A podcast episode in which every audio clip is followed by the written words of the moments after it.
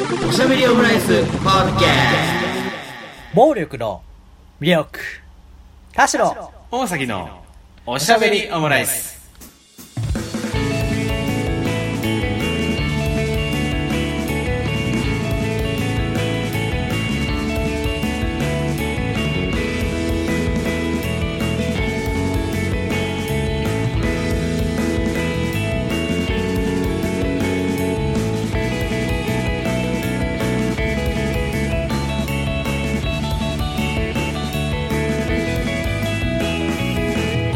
等身大のカルチャートークおしゃべりオムライス第204回の配信です。田代です。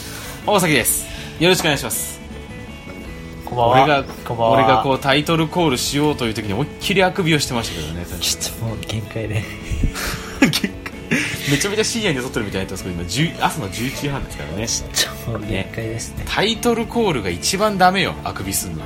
ね。ということで。前回はねちょっとこうなんかいろんなあのダ話と言いますか。それで40分ね。ずっと200 204回もつってた話で。してしまいましたけれどもね。最近思うのがね、あのーツイッターね、なんかさ、こうなちょっと前にこう13年あなたやってますねみたいなこう通知が来て、13年ってって思ったりして、そんな長くやっ12てることそうかもしれない。ね、そんな長くやってることをね、同じ家に住み続けるのだって僕今まで5年がギリなのにっていうふうにね、思ったりはしてて、で、ここな、こう長くやってるし、あと俺結構なんか、まあ最近もなんか、まあ最近でもずっとそうか、あのテレビとかラジオの実況みたいなツイートがほぼほぼなんですけれども、そうだよね。そういうね、こうツイートをしてると、もはやこう、ほぼほぼ覚えてないなって思うことが最近結構いろいろありまして、ああのーいあの今、TBS ラジオの24時台の水曜日の24時って、あの24時の箱っつって月替わりで担当してるんですよね、いろんな芸人さんがね。ーえー、え、うん。テレビですか？あ、あ TBS ラジオです。ラジオ。TBS ラジオ。うん。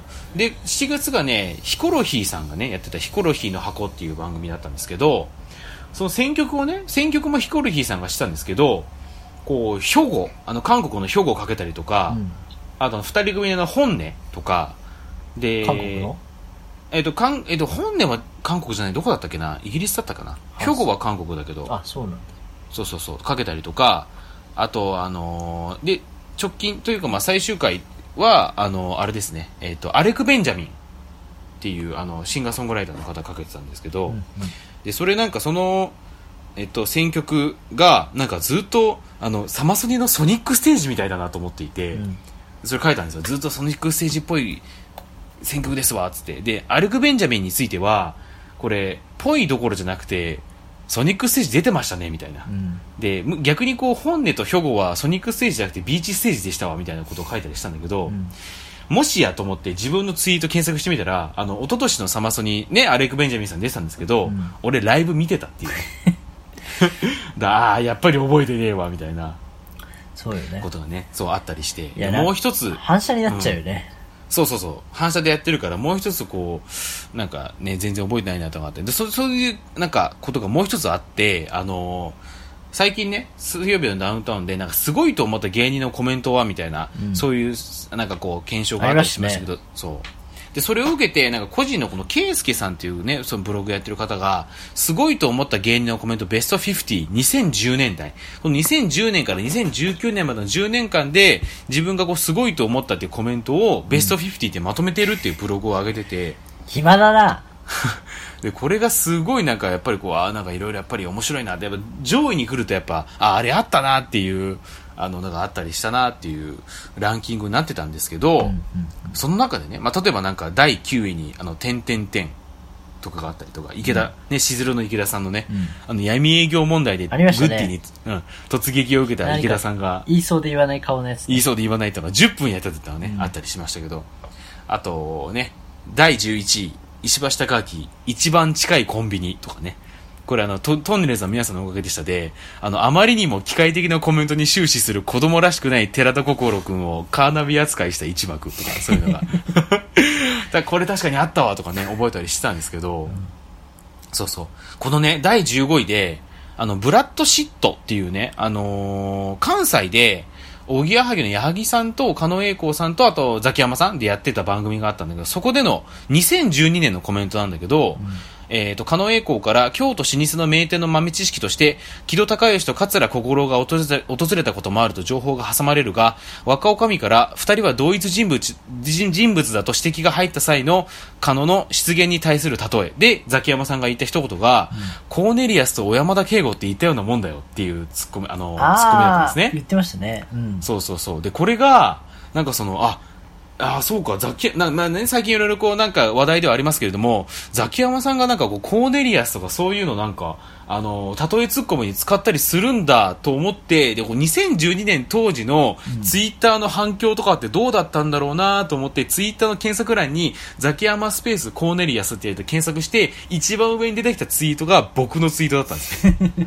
で、俺書いて、俺見てたんかいみたいなね。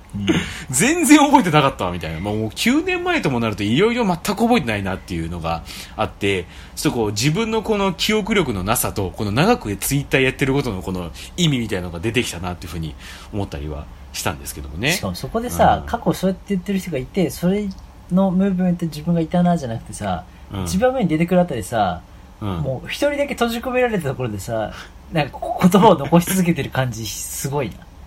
いやでも他にね、結構十数名ぐらい書いてたんですけどね。うん、こう、それについては。なんか、これっぽいなーとか、俺っぽいなじゃなくてさ、うんなんか、これだなーと思ったら、前、似たようなこと書いてる人いるな、俺かよ、みたいなさ、うんうんうん。なんか切なくなりそうだけどな。そうね。うん。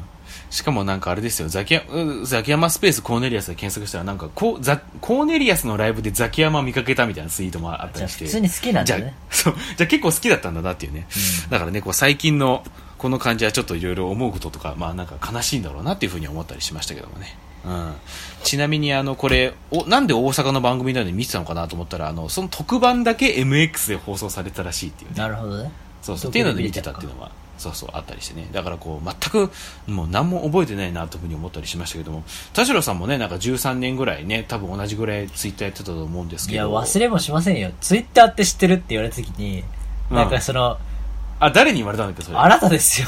私か 私か。そうちょ当時高校生のね。超、当時 LINE なんかないですし、ああ、そうか。カパカ。パ携帯使ってる頃ですよ。そうか、カパカパでこう無理やりツイッターやってたんだよ、そういえばか。当時はあ、いやね。、そうだな、そうだよね。高校いや、やからでもカパカパでやそってた、俺は。うん。うだそうそうそうそう。で、うんまだワンセグとか見ている頃ですよ。そう。シャツって言ってさ、あの、写メをツイもう写メってもはや言わないですけど、写メをこうツイッターに添付するための外部ツールがあ、外部サービスがあったぐらいの時期ですからね。ええそれは知らないな。だからこう無理やりこうカパカパからさ、うんそのシャツで出されたこのメールアドレスに送ると、ちゃん、ようやくアップできるっていうサービスがあ。そうだったっけ、そうそうそうそう。それがでも12年、13年前の話だからね。まあでも確かになんか写真が当たり前じゃなかった気はする。そうそうそう、そうなのよ。なんかうだらそれで無理やり添付してたもん。ツイップルじゃなくて、なんかこう、うんうん写真のリンクとかあるとちょっと別に飛んでる感じだったもんね。そうそうそうそう、飛んでった飛んでった。飛ばそうだよね飛ばさないと見れなかった。うん。そう思うと、当時のツイッターと今のさ、ツイッター、うんそもそも形式が違うから機能も、それは使い方も変わるよなっていうのが今いやもは、やね。いや、聞いててちょっと安心してる。うん。なんか当時の方が当時は本当、140字っていう世界だったからね、完全に。140字かつ、あの、うん割と、なんだろうな、この、SNS で使う、本当にソーシャルネットワークサービスとして使う LINE みたいなところがちょっとあった。あったあった。うん。なんかもっと友達とツイッターで喋ってた。あったね。だってモテ期の感想をみんな友達同士で言ってた気するもんな。言ってた言ってた。まあそれはうんもしかしたら今の高校生もそうしてるのかもしれないけど、きっとツイッターじゃない。何でしてるまあでも LINE なのかな？インスタじゃない？やっぱりインスタの DM かが一番早くない？あのストーリあ、インスタのーで、DM ね。ストーリーでこれ見てるよとかして、はいはいはい。あ、私も見てるとかいいねとか、うん。マジやばいとかっていう話を、インスその動画うん。投稿するのは、そのストーリー機能でしてんのかなとか思うと、ツイッターは企業アカウントを見て、その情報を受ける、割とこう自分にとってはラジオみたいな使い方してるのね。あー、ツイッターってラジオだと思うるさいな。そういうつもりじゃないんですけど。まあでもそうですう。完ね。全にヨッピーでしたけど。よ、うんよ、おっぴーって、オッピ 小島よしおの弟みたいな。ー。弟分。おっぴー。うん。いいやオッピー寺山みたいな弟子ですみたいなただ、ちょ、ちょっと、ふざけた下ネタみたいで嫌だな、オッピー。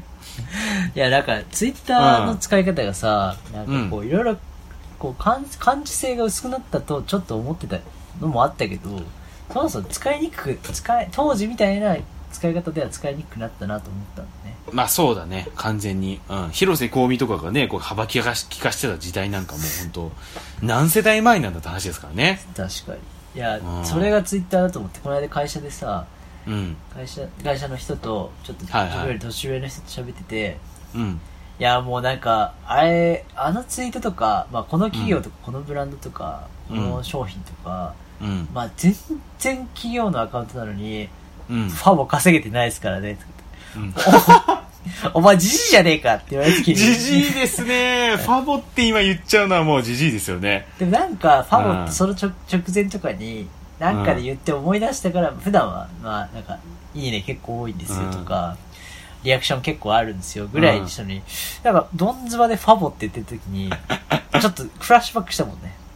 うん。一気にねいろいろこうまだあれが星マークだった時期とかそう。あと数値分かんなかったよなとかねありましたよね。そうだね。うん。でそれもなんか外部サービスを経ないと見えなかったんだもんね。ファブスター経由でさ、ファブスターっていうのがありましたよね。あの、これは何万リツイート、うん。まあ、何万ファボ。つか何万なんて数値も多分当時なかったしねほぼ、ああ、そうか。まあ、震災前は多分なかったと思いますよ。あそうなんだ。うん。震災から増えたの？多分震災を機になんかインフラっぽくなったからそれでこういっぱいみんなねだってその時も多分なんかそういう呼びかけみたいなツイートは結構リツイートとかそれこそファボとかされてたと思うんだけど。なるほどね。なんかさ、あの、それこそ、それ以前でね、まあなこれ例え話がもう大体、今、今のって感覚で喋ってるのが当時自分が高校生、大学生のうん。学生時代だったから、こういう話って応援してあるんだろうけど、うん。がもう10年前だからさ、かわ今と変わってるっていう話なんだけど、はいはいはい。その時のさ、テレビのネットって表現がさ、掲示板が多かったけど、そのああ2チャンネルとかね。うん。例えがね、うん。あの、細田守の僕らのウォーゲームとかっていうのが我々の小学生時代で、その後に、あデジモンの劇場版ね？そうそうそうそう、うん。で、その後にサマーウォーズが出てさ、はいはいはい。その、今も、あの、そばかす姫うん。やってるけど、うん。それも、えっ、と、竜とそばかすの姫。そそう、うん。今そばかす姫って言いませんでした？今。もののけ姫みたいな感じそでばかす姫、もののけ姫の続編みたいになってましたけそばかすの姫、どうん。竜の姫。うん。じゃないですか。で、やってる、あのーなんて、これも仮想空間でね、あの、オンライン上の仮想空間とかあるけど、うんうんうん。だからその捉え方がさ、うん。その例え、あとまあ、電車男とかもそうだけど、はいはいはい。あとなんかあと、映画の中でも、こう、抽象される場面とかが、うんうん。掲示板だったところから、うん。もうツイッターに変わる瞬間から、うんうん。そんなにツイッターでそのことつぶやいてるやつ、うん。その、なんだよ、件数としてもあるし、実際も今も、なんか、見るに耐えないこととか、まあ盛り上がることでも、その、なんだろうな、この、盛り上がってるっていう瞬間、うん。まあ、いわゆる炎上っていうのもあるけど、うんとはいえ母数としてさ、そこだけじゃないよねっていうのはもう当然あるけど、はいはいはい。ツイッそうねターが主戦場に比喩で使われてるのは、この10年変わらないなとは思ってる。あーそうだね。確かにね。じゃないですかあれ？なんか私って古いですか？いや心配せずに。でもなんかその例えする人たちはまあまあ古い人たちだからさそう若者からしたらあんま使ってなくてで最近まあなんかねその番組なんか番組インスタとか作るね番組も増えてきたし、うん。あと TikTok もやり出してきてるからそうは思うんだけどやっぱねなんかこう世論うんあとまあなんかヤフコメをなんか正面からいじるようになったよね。うんうん。いや、え声ダメだみたいな感じで。そうだよね。えそれはいい意味ででしょ？いいあで。いい意味で全然あの、うん。それでこうどんどん叩かれて消えてしまえばいいと思ってるんですけどそう。っていうのはうん、出てきた。だからあでもなんかさでもなんかあのネットみたいなクソみたいな連中っていう時はもはやヤフコメになってない？どどうなんでしょう？あ、なんかその、もなんかそれはリテラシーがある人なのかな？そう考えてそのる人はフォーマット？なんかそれが、うん。あの、えー、世間の声ではとか、あの、うんうんうん。えーと、まあ、SNS 上の声はとか、うん。ニュースとか、あとドラマとかで、うん。なんかどこどこで目撃情報あったよとかって、こう、うんうん。うん刑事物とか出るときに、こう、いろんな人の声みたいなのがバーあそっと出るときにが、あの、青いフォーマットで出がちだなってちょっと思って、確かに、ミュー404とかもつぶったって言ってましたそう、もんね。私もそれをちょっと今こう見てたんだけど、うんうんうん。やっぱりツイッターが一番気軽につぶやけて、世論のそうだね声みたいになってるけど、そっかそっかうんうんうん本当に？と思って、どうなんだろうなっていう、ちょっと違和感として今思い出して思ったんだよね。となると、まあ、次の10年でだんだん変わっていくんだろうね、多分。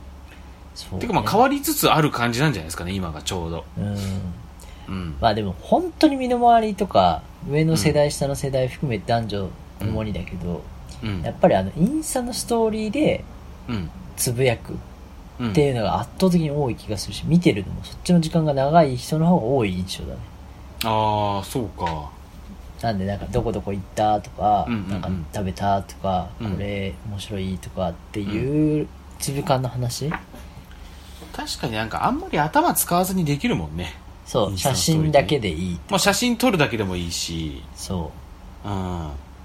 あと、むしろなんか、ほ本投稿と言いますか、インスタの、の方がちょっとやっぱ緊張するもんね、ちょっとね。あうん。ーもうわかんないけどね、そのさ、もう自分でログ残したやつを入れるって感じに今はしてるけど、うんうんうんうんうん。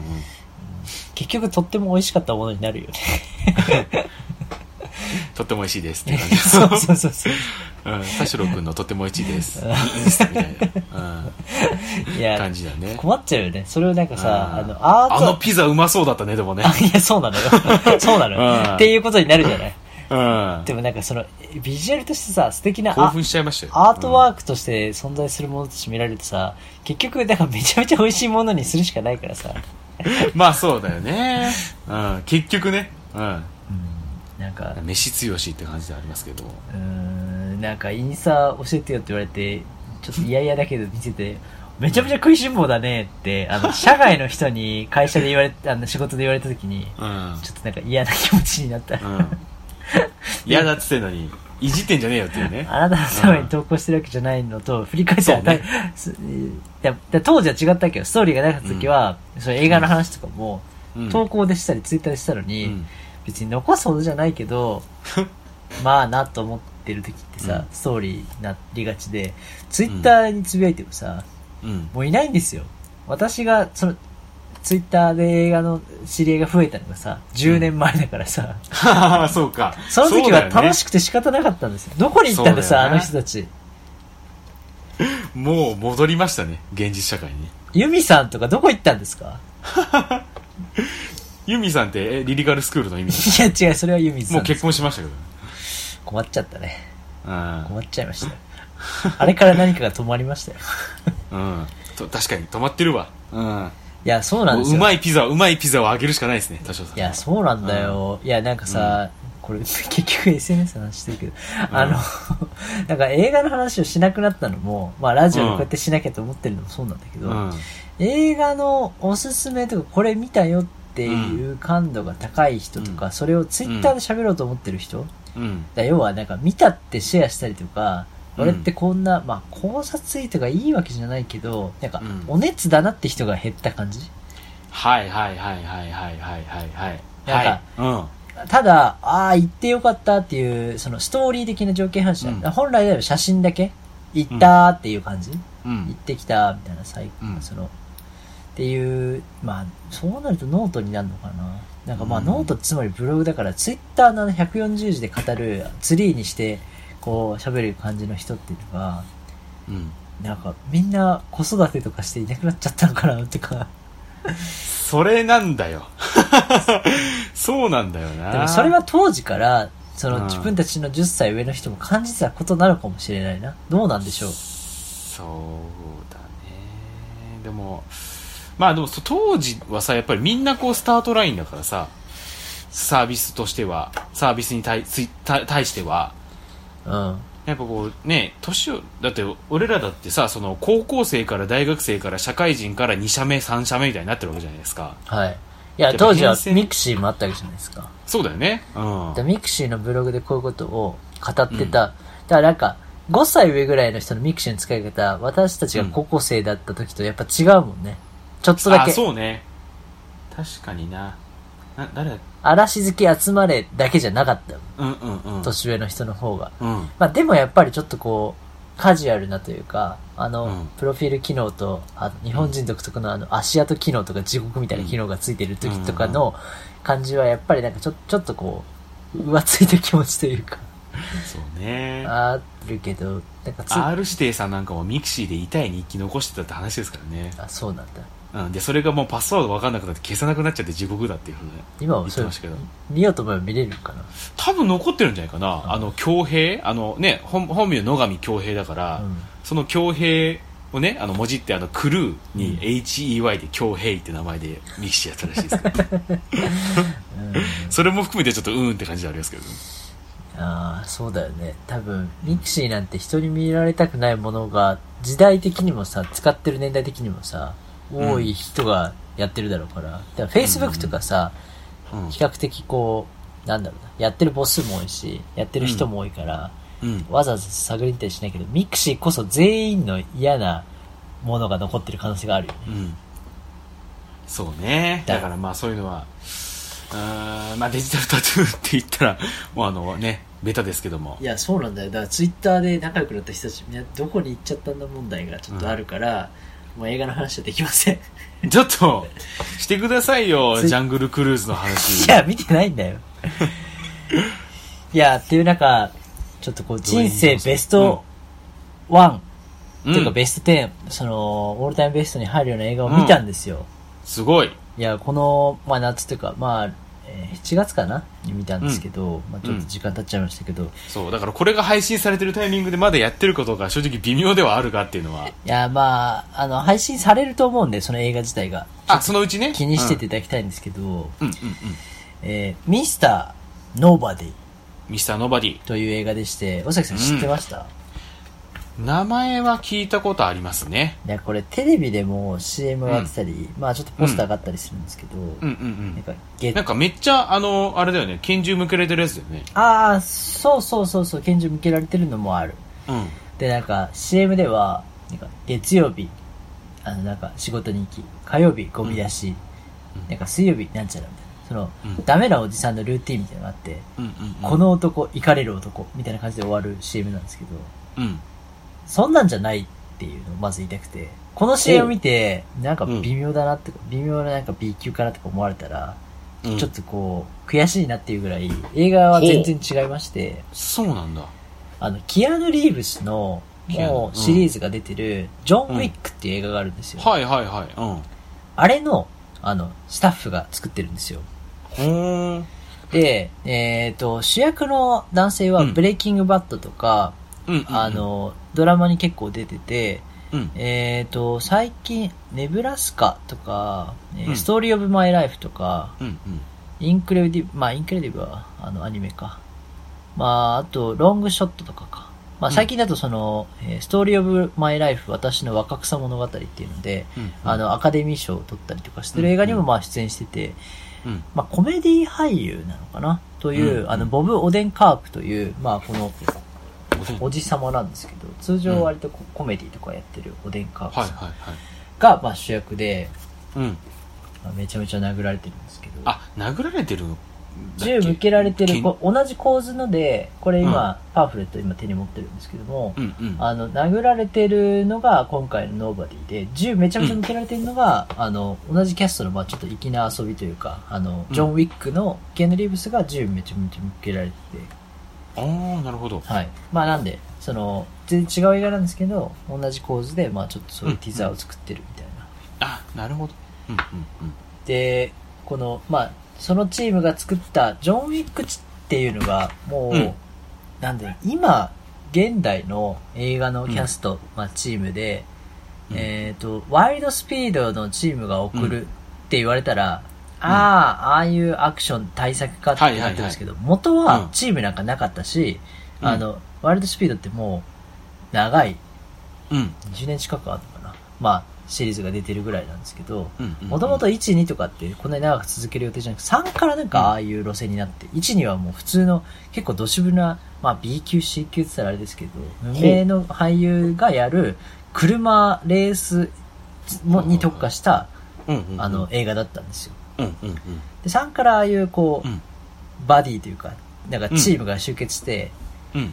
あの、オーシャンズイレブンみたいな感じですかね。っうんうん。ていう形に路線を切って、うんあの、アクション対策映画になったみたいな。うん。まあそうするとこう、見てる人も見てない人も、あああいう系の映画ねっていうのは想像つくじゃないですか。まあそうですね。うんうんうん。で、今回の、あの、ミスターノーバディのあうんのチームのジョン・ウィックっていう映画は、もう、あの、アクションの金字塔といったら、もううん。一番スペシャリストといったら、これぐらい浮かべるぐらい、まあ、代名詞になってるチームなんですね。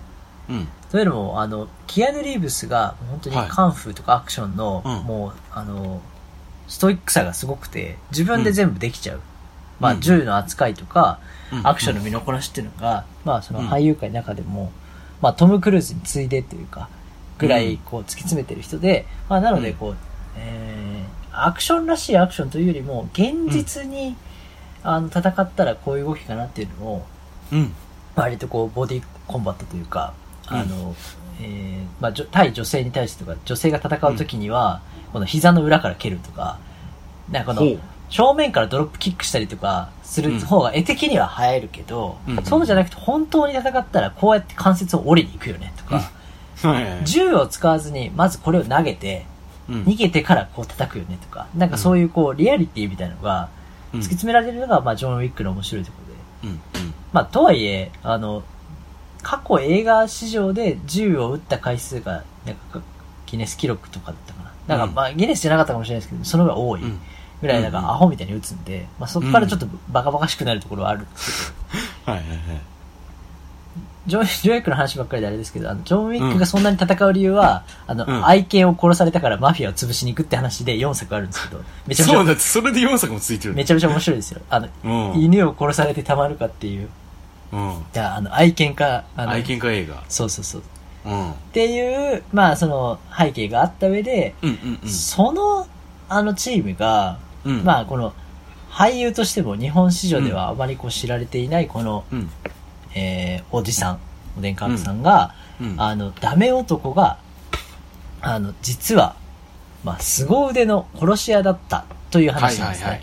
うん。もう、あの、あまりストーリーに関して補足事項はないぐらい、うん。あのー、アトロク歌丸引用で言うと、あの、舐めてた案件ですね。うんうんうん。あの、舐めてた男が実は殺人鬼でしたパターン。はいはいはい。うん。もう、あの、カタルシスしかない映画なんですよ。はいはいはいはい。でも、日本の予告とかポスターではそのダメ男が、なんか、しょぼくれてるおじさんの、みたいなところがフューチャーされてて、うん。あの、なんかそんなにそのだ、舐めてた人が、ダメな人がっていうことではなくて、うん。ただただすごい人が少しだけ息を潜めていただけで、うん。本当に怒れる男だったってこ、こいつの方が怖えぞみたいな、うんうんあの、スパイ映画とかだとスマートに敵を倒したりとか、うん。うんうんジェームス・ボンドみたいな、うん。うん。あの、あるんですけど、あとなんかこううん恋人を殺されたとか、なんか家族が襲われたとかあるんですけど、この人の場合は、襲われて血が騒いだから、ド派手に街中でドンパチやっちゃう、本当にイカれたじじいだっていうところが、見て、て、なんかこう、うーんなんだ感情移入どっちにもしないんですよ。うん。かわいそうとか、頑張れとか、かっこいいとかっていうなく、うん。本当にやばいやつが目を覚ましたら、あの、うんバスの中でこう戦ったりするんですけど、うんうん。バスの中の、まあちょっと言っちゃいますけど、い一部ですけどね、あの、手すりのポールあるじゃないですか。あの、うん立ってる時に掴むやつ。はいはいはい。あれを引っこ抜いて、あの、お襲ってきた、まあ、がたいのいい、あの、悪党うん。に突き刺したりするんですよ。あれ上下に刺さってるから引っこ抜けないと思いますけど、そう、なんか、基本ってこう引っ張って抜くんですけど。まあ、あと、うん手で持ってた、こう、ワイン、ワインだったかな？なんか、こう、瓶の、うんあの、ボトルで、こう、頭かち割りに行ったりとか、うんうんうん。まあ、普通乗客の女性いるシーンだったりとかするんですけど、うんうんうんなんかその辺の、なんか、暴力って、うん。善悪とかじゃないんだなって。その、通常で言うと、うん。まあ、これが見ててし新鮮で、うん。今だからこそその、うんうんリアリティを突き詰めた上で、うん。フィクションとしてやってますようん。っていう顔が、うんあの、え、っていう体の映画が、うん。珍しいなと思って面白がって見てたんですけど、うん。なんか主人公はこの人です。悪党はこの人です。えー、なんかこう、うーん、報復として正義側、主人公側がこういうことをしに行きます。だからこの暴力はいいんですって、うんうんそっちの方がよっぽどフィクションじゃないですか。うん。まあ確かにね。だって、暴力するときにそんな筋道なかなか立てない立てないし、よなーっていう。うん。じゃあそれ敵の側から見た時の子供の話とか、まあそうだよね。その、桃太郎のね、あの、構図とかもそうだよね。そうそうそうそう。うん。鬼ヶ島側からしたらいやいやみたいな。そうなのよ、そうなのよ。うん。だから、必ずしも主人公としている人、まあ、主題としている人の暴力ってものが正当化される描写の方が、本来は不自然だと思ってるんですよ。はいはいはい。で、これが、相手にとっても、まあ、あとし、まあ、この、ナーメテータ案件なんで、うん。あの、この人、武男だ。いや、違うな。体がバキバキだ。いやー、ダメだ。ダメだ、ダメだ。ここの人、普通にダメなタイプの暴力を振るう人だ。うん派手にやるだ。あの、街中でもやるな。あー、相手の強い弱いも関係なしにやるんだな。あ、この主人公にも当時の昔の仲間がいるんだな。ええー、それがあの有名な映画の、あ、あの人まだ生きてたのかっていう、あの、スペシャルゲストがいたりするんですよ。大崎さんも知ってる、へー金曜ロードショーに出るあの、あの映画のスターが、まあ言ってしまうと、あの、えー映画で言うと、バックトゥザフューチャーなんですけど、え、デロリアンですか？デロリアンは出ないです。まあっていうね、まあちょっとこう、うんおー、この人なんか顔見たことあると思ったら、うん。スペシャルゲストというか、あの、うん粋な計らいでそうやって出るゲストがいたりとかするんですけど、うん。が、あの、えーとんでもない暴力を働くと。あくまで主人公、主人公側なんですけど、デロリアン大暴れみたいな感じですか？すごいですね。っていう、あの、すもう爽快な、まあ、うんこのアクションシーンと、うんその、えー善悪に、こう、差をつけないっていうところで、はいはいはいはいはい。相手にもこちらにも、うんやられた時って襲われたらうんこうするしかないし、あと、うん結構ボコボコにもやられるんですよ、この男性が。あの、うん血だらけにもなるし。うんうんうん。だ強い人とはいえ、5人に一斉にかかられたら、あの、うん血は出るし、痛いし、さすがにねとそうだよね。たまに誘拐もされるし、うんうんうんでもされた後に、ちゃんと誘拐されている、あの、うん車から逃亡する方法は知ってるし、うん。あの、ボンネットの開け方も知ってるし、うん。なんかそれで爆破したりとかね。うん。まあなんかその、なんていうかな、本当にすごい人だったらこうなんかなっていう、まあっていうフィクションうんうんうん。ってあんまりなかったなと思って、ああ、感覚的に、ね。見てていいなって映画は、うんその、オラーって、なんかその、まあ例に出したワイルドスピードがそうなんですけど、うん。なんかド派手なカーアクションがあって、うん楽しい、バカバカしいな。あうんじ次回の新作はあの、ついに、あの、車で宇宙に行くらしいんですけど、すげえじゃん。前はね、あの、そ、あの空に飛んだりとか、あの、北極、南極に行ったりとか、うん。なんかもう、ね、世界をこう、渡りかけてる。もう、ないから。行き、尽くしたんですそうそうそうそうそう。っていうところが面白かったし、うんまあ、例えば、あワールドスピード的な映画、なんかもう、バーンみたいなやつみたいな、みたいな、はいはいはいはい。ありましたけど、なんか、うんその中、実直に暴力をエンタメにしたら、うん。これが一番見やすいし、楽しいっていう映画が、うん。に出会ったのがノーバディでした。うん。タイトルも、ね。タイトルも結構いいなと思って、その、うん。ノーされてたんですよ。の、の、まあ、うんその、単単純にこう、名前がない男、うん。まあ、その、もともとスパイだった、スパイっていうか FBI だったかな、うん。だったから、まあ、名前を伏せてる、どこにもそのコードネーム何も過去の資料がない男、このじじい、なんでこんな強いんだみたいな、うん。うん。どんな強いやつを、まあ、こう、し資格を送り込んでも、うん。うん。あの、倒されちゃうし、こいつはなんでこんなに強いんだっていう時に、そのうん強いんだって言われてるこのじじいが常に血だらけで、うえーってなってるんでも、あいろんな方法で相手をちゃんと仕留めるっていうね。うん、なるほどね。うん、煽りもすごいし、うん。一番資格を襲ってくるマフィアのボスのところのレストランに、あの、うんしれっと食べに行ったりとかしてて、うん。で、おいみたいな、探してたあいつ、俺の店で、ね、肉食ってるぞみたいな。っていう、なんかその、肝っ玉もすごい、うんうんうんうん。なんかシーンがあったりとか、なるほどね。なんかこう、割とこう、全然普通にフラット大崎さん見ても、なんかその辺の、うわ、なんかやってんなっていうアクションが、あ素直にもしかしたら見れるのかなと思ってて、うん。なんかそこがちょっとおすすめのミス、ミスターノーバディという映画でした。うん。なんかこうカタルシスしかないというかそれでこうガーッといくみたいな感じですかね。そう、いや、だからその、気持ちいい、スッキリした映画の中でも、なんかその辺の時代感みたいなのが、うん。なんかすごいこう考えられて作ってるんじゃないかなと思って、なるほどね。最近さ、昔の映画、これ、あの、うーんと、いいや、例え出すのやめよう。あの、音楽でも、うんあの、お笑いでも映画でも、うん。なんか昔好きだったのに、なんか今見ると気になっちゃうことが増えて、見れない、聞けない、笑えないとかって話が、まあ、ことさら多いじゃないですか。はい。なんか、あの、同じ手や同じ、あの、質量の、このアクションや、そのバイオレンス描写がある映画だけど、その辺が確実にこう、洗練されてるっていうのが、うん。まあそのジョン・ウィックっていうのを作ったチームが、あの、一緒にその脚本も練り上げてるっていうのもあって、なんか、うーん、スマートな、ただふざけてるだけじゃないというか、うん。なんかスマートな人が作ると、こういうエンタメの消化の仕方があるんだなっていうのを、やっぱり追っかけないと、うん。あの、ワクワクしないなと思ってて、うん。なんかもう映画もこういう系ね、みたいな、まあっていうのがちょっとこう、カテゴリー捉えがちだったところが、まあうんこれももちろんあの、IMAX で見に行ったんですけど、うん。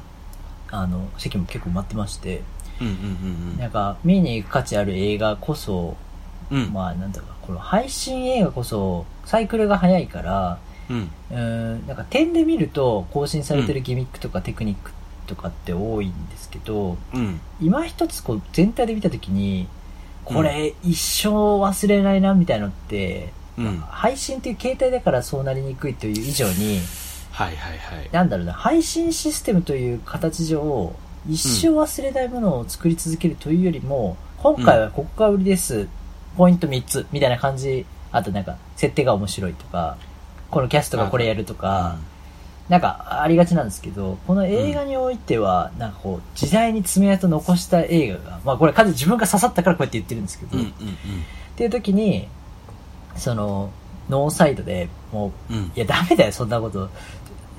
あの、なんていうか、この、主人公目線で見たらね、うんうんあ、暴力、そんなに振るっちゃダメじゃないって思うけど、暴力は、どっちでもダメだよっていうのが、本来はあって、そうだよなと思って。うん。それでも、そういう状況。どちらにせよね？そうそうそう、ん。状況をリアルに描くなら、うん。こっちの方が楽し、映画として楽しくないっていうのが、うん結構自然に入ってきたんですよ。うん。だからなんかそこが新しいんで、ぜひちょっと、なんか痺れるアクションと、うん。当然そのファニーな、あの、スペシャルゲストと、うんあの、自然に見れるような、その、うん。主人公と、あの、うん。の展開の設定っていうのを、ちょっとこう、新しい目線で見てほしいなと思って、ちょっとこう、うん。ずっと気になった映画なんですよね。なるほど。まあ、みたいな感じで、うん。まあ、ちょっとこう、お伝えしたんですけど、うん。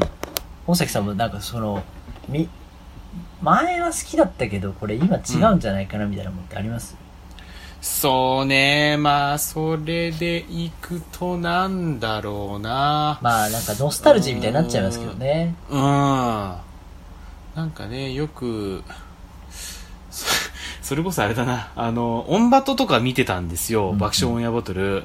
でその時俺アンジャッシュのコントでめっちゃ笑ってたんだけど、はいはい。今見るとそうでもないなっていうね。そうか。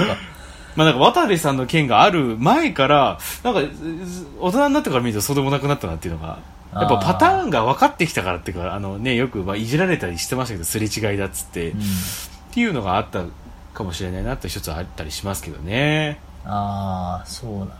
ああと、なんかその、呼び方とかですかね。その、なんだろうな、女性に対してのとかかな。ああはいはいはいはいなんだろう、気にしすぎとかっていうよりも、うんなんだろうな、それで笑いにするレベルではもうないだろうっていうのがあるから。そうね、うん。それこそあれあれかなんかあの小堀明さんがねこう前こう出てもらった時にちょいちょい言われたりしてますけど、なんかもう見てる側にこうレッテルというかあのー何？コンプラのフィルターがかかってるから、うんやっぱこうどうしてもそういうのが出るとなかなかこう打ってこう笑いづらくなっちゃってるよねみたいなこととそうかね。あの、一枚レッテルで、なんか、ひがみみたいな笑いは、あんまり面白くなくなってきたね。そうね。一時の山ちゃんみたいなさ、うん。ああいう、あ、まあ今はそれこそやってないけど、うん。なんかあの手の下から関節祭りの笑いはうさ、ん。そもそも存在しなくなったよね。うん。そうね。うん。テレビの人がテレビの中の人いじるのも減ったもんね。テレビの中の人をいじる。あスタッフとか？ああ、いや、ああ、そういう意味じゃなく、その、こうやって出るハーフタレントがいるんだよ、みたいな話をああ、なるほど。どね。そもそもハーフタレントを一括りにするっていうことも減ったしさ。ああ、そうねう。ん。確かにな。なんか。ウエストランドぐらいじゃない？その、あれはさ、うん。それを逆手にとったさ、おんうん女って、そういう、そうなんだよって言い切っちゃうツッコミボケというかさ、また結局、わめいてるやつ、変なやつを笑うみたいな感じですもんね。そうだよね。そう、だから、うんその構図が、あのー相方がそれに対して何も言わない、いやいや、おかしいでしょって言ってるのが、視聴者と同じだから成立するわけだもんね。そうね。確かに。うんであれがツッコミ側でいると結構痛々しい感じでさ、うんうんちょっとこう、それこそ 10, 10年前ぐらいの感覚になってしまうよね。そうね。で、それこそなんか、この間のあちこち踊りのね、星野源さんの回じゃないですけど、ああいうのでね、こう、やっぱり、もう出てきてるように、やっぱそういうなんか、レッテル張りみたいな、もうテレビでやっても無駄だよね、みたいな。まあなんか、まだ一部のね、うん。なんだろうな、あのー、御殿とか、うん。あとは、行列とかってこれ両方さんまさんの番組ですけど、っていう、っていうのが、に残ったりしてるけど、っていうのはありますよね。いや、なんか、ももっと、あの、リアルでお伝えされて笑いになる、なんかスポットが多そうよね。まあ、それ、うん映画を例にとって言ったけど、うんうん突っ込まれた時にどのぐらいさ、叩かれたのが痛いかを、うん。うん。いや、めちゃめちゃ今のは痛いな、とかって言ったら、うん。そこに言及する人いなかったことに対してさ、こうメスを入れたりしたら面白いなと思うんです。そうね。うん。いや、痛いよとか。確かにな。うん確かにな。痛い、痛いはずなのにとはね。そう。なんか、その、うんあ手として送って絵として面白いはあるけど、うん。さっきのその暴力は暴力だみたいな、別にそれを否定はしてないのよ。っていうのが面白いの範囲だったらいいんだけど、うん面白いように伝えたりとか、まあその口調もそうだけど、そうね。で、今までスポットが当たってなかったところを、うんファクトとして伝えたりとか、まあね伝えようとするフィクション？みたいな、うん。事実に近づけようと見せてるっていう演出？とかっていうのは当然さ、こうムーブとしてあるわけじゃん。うん。まあよりデフォルメするっていうのはあるけど、そこを、うん、あとさっきのヤフコメを笑うとかも多分そうで、うん。なんかこう見てる人にもうちょっと、うーん、嘘を偽りない状況で何かを楽しませるってところでは、うんうん。そうだね。確かに嘘、嘘をつくってのは結構もうリスクにそう。なってますからね。嘘が嘘だと。とすぐ調べて分かってしまうから、あの、冷めちゃうんだと思うね。その映画でもさ、それは普通に非常識じゃないみたいな。うん。あまりそういう女性に対しての言い方は、普通に面白くないなっていうのが、先に来ちゃうと、この映画とか、そうねこの笑い、なんか、うんもう一否定にしてもらわないと、そそんな手前で直在ことで笑っても、そうそうそうそう。そういうのがあった上で、じゃあどういうふうにそれを作っていくかってところですよね。うん笑いとして。笑いザップで小籔さんがすごいその辺を注意してましたよ。あの、笑いザップって何だったっけ？あの、アマゾンでやってる、あのあ、そうかそうか。あれね。うん。トトロサーモンの、えっ、と、村瀬さんうん。と小籔さんがやってる番組で、なるほど。なんかその、たの話をうまくするにはどうしたらいいだろうっていうのを指導してあげる番組で、うん。あの、そんな、昔のテレビみたいなことすんだみたいな。あと、ねそのテク、あの、面白い話としてしろと。うんそのテクニックだけしてつまんない話すんだみたいな話してて、いや、あ本当にそうだなと思って。うん。それはただ、ただ失礼なだけだから、何にも分かってへんな、みたいな。うん。でもなんかまあ、裸になる必要がね、やっぱ裸のトークバラエティっていうぐらいですから、やっぱ裸になる必要がある程度はあるんだろうなっていうふうに思ったりしますよね。そうだね。うん。確かに。面白い裸を見せるべきだね。そうね、面白く裸を。ムキムキであっても、セクシーであっても、普通の体であっても、ぽっちゃりであっても、うんやっぱりこう、そうねれが、良い、笑い、うんまあ、面白い、うんワクワクするっていう状態で見せれるものにしないと、そうね。すぐ裸は見れちゃうから。このそうね、本当に、本当にそうですよね。それを一番クール。ルに決めた映画、あの、もうドヤすっきりしますよ。大崎さんも、うん。マジでこれ映画一本で久々にすっきりできる映画これです。ああ、いいっすね。まあ、だからちょっと多分見これが。ないタイもプの映画だと思うんですけど、ううん。え、この、この映画代払うんで、ちょっと見に行ってほしいです。じゃあぜひはい見たいですね。あの、か公開からですね、2ヶ月ぐらい経ってしまってるので、ちょっと映画館でひょっとしたらもうやってないかなとは思うんですが、単館でも、まあ配信でももやると思うんで、うんぜひちょっと見に行っていきたいなと思うんですけども。はい見ていただければと思います。はいえっ、と、毎回ね、告知してますけども、グッズ販売しております。すずりでしゃべお、えっ、と、しゃべるオムライス検索していただけますと、えー、お買い求めいただけますので、よろしくお願いいたします。はいあと、えっ、と、メールメッセージいただけますとね、えっ、と、ステッカー、もしくはグラス、読み上げた方には、えープレゼントしております。夏にまつわる上がる話、最高のちくわの磯辺揚げを食べられるお店、おでんにおける練り物の魅力、こちらの3つのテーマで募集しておりますので、しゃべやまアットマーク Gmail.com もしくは Twitter、インスタの DM でお送りください。はい。はい。ということで、えっ、と、グッズの方もね、チェックしていただければと思います。はいメールも送ってください。ということで、えー、それではまた、お好きな時間に、おしゃべりオムライス。